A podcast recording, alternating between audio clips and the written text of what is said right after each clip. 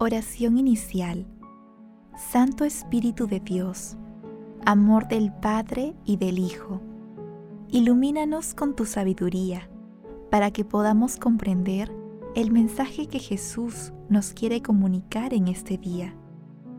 Espíritu Santo, otórganos la gracia para que la palabra sea nuestra escuela de vida.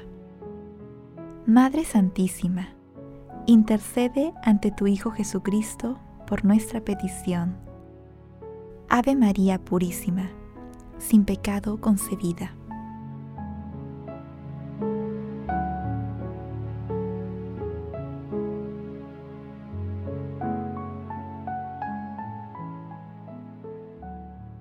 Lectura del Santo Evangelio según San Lucas, capítulo 12, versículos del 13 al 21.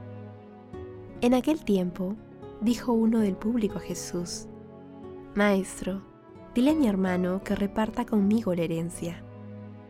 Él le contestó, Hombre, ¿quién me ha nombrado juez o árbitro entre ustedes? Y dijo a la gente, Miren, guárdense de toda codicia, que por más rico que uno sea, la vida no depende de los bienes. Y les propuso una parábola. Un hombre rico tuvo una gran cosecha y comenzó a hacer cálculos. ¿Qué haré? No tengo dónde almacenar la cosecha. Y se dijo, haré lo siguiente, derribaré los graneros y construiré otros más grandes y almacenaré allí todo el grano y el resto de mi cosecha. Y entonces me diré a mí mismo, hombre, tienes bienes acumulados para muchos años. Descansa, come, bebe y date buena vida. Pero Dios le dijo, necio, esta noche vas a morir. Lo que has acumulado, ¿para quién será? Así le sucede para el que amontona riquezas para sí mismo y no es rico a los ojos de Dios. Palabra del Señor.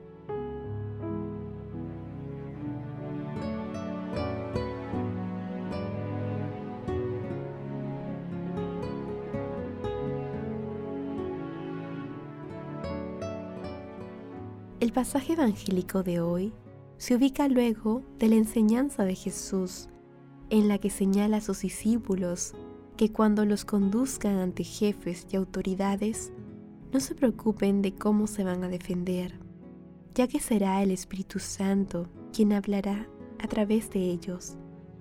En la lectura de hoy, un hombre le pide a Jesús que actúe como árbitro de una herencia, evidenciando que no ha entendido cuál es la misión de Jesús en la tierra.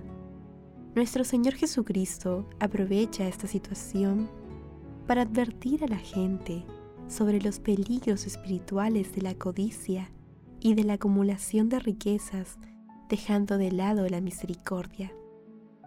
Frente a estos riesgos, Jesús plantea la confianza en la providencia divina, así como el ejercicio de la misericordia y caridad en la vida diaria.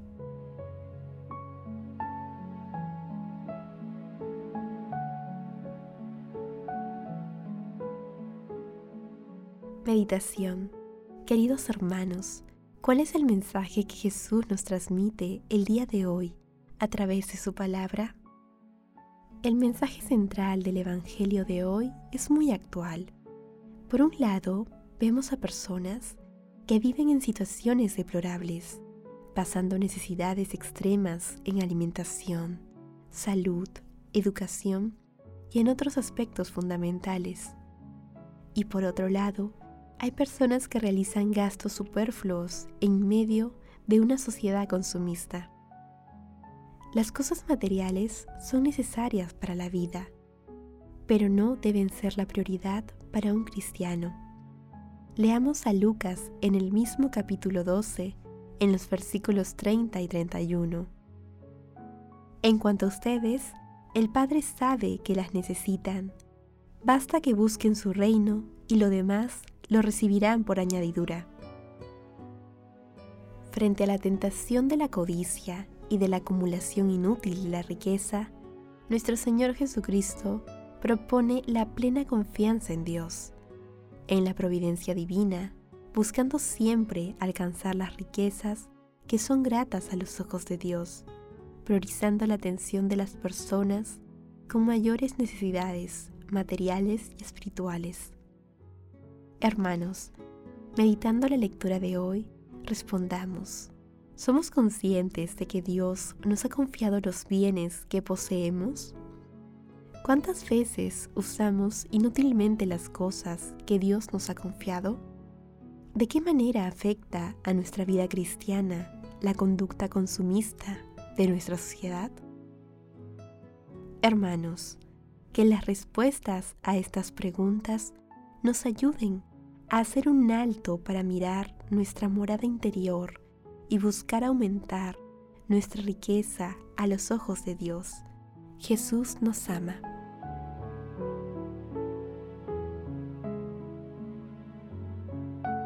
Oración.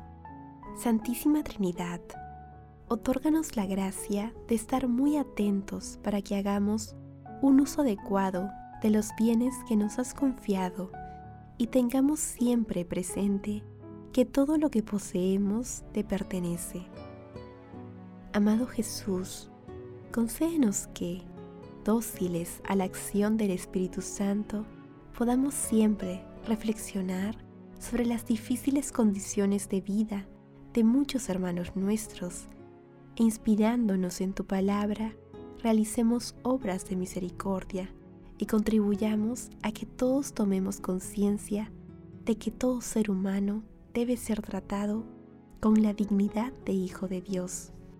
Espíritu Santo, te pedimos por la salud espiritual y corporal de todos nuestros hermanos enfermos que están abandonados sin ningún apoyo material y espiritual.